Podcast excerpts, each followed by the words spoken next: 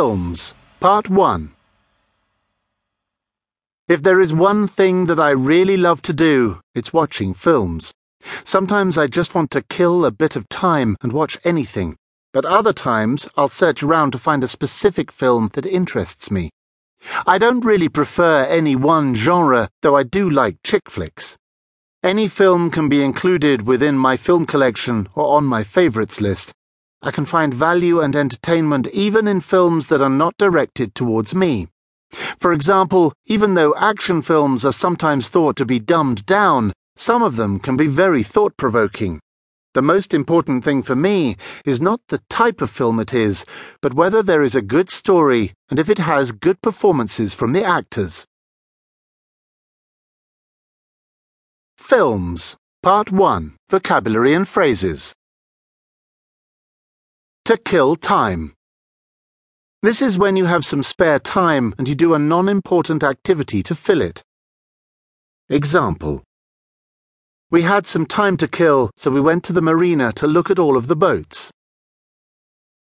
A genre. A type of film or book. For example, action, romance, comedy are all film genres. Example my favourite genre of film is probably thrillers. A chick flick. A film that is aimed at a female audience.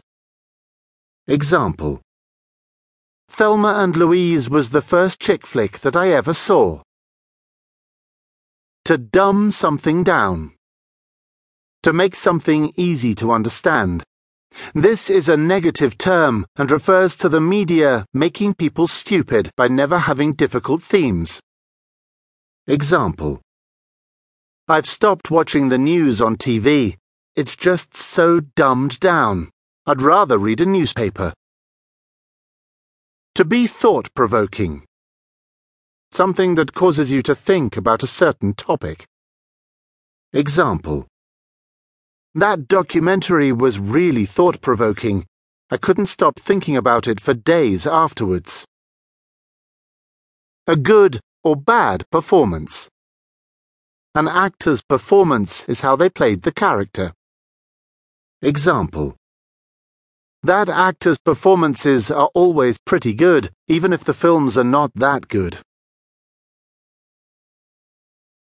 Films, Part 2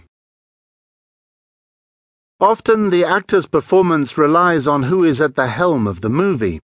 That is probably why many of the films I enjoy are all done by the same directors and producers. The right director can ensure that the audience will be engrossed in their film. The wrong person in charge can turn a promising plot into a flop. Films, Part 2 Vocabulary and Phrases. To be at the helm. This describes the director's role in the film. For example, if you say that Jenny Smith is at the helm of the new monster movie, then you mean that Jenny Smith is the director of the new monster movie. Example After the success of the first movie, everyone hopes that the same director will be at the helm for the sequel. Note, a sequel is the second, third, etc. film in a series. To be engrossed in something. To enjoy or be interested in something so much that you forget about or don't think about other things. Example He was so engrossed in his book that he forgot to get off of the train and missed his stop.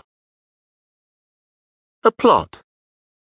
The story of a film, book, or TV show. Example I hated that film. It was just action. There was absolutely no plot. A flop.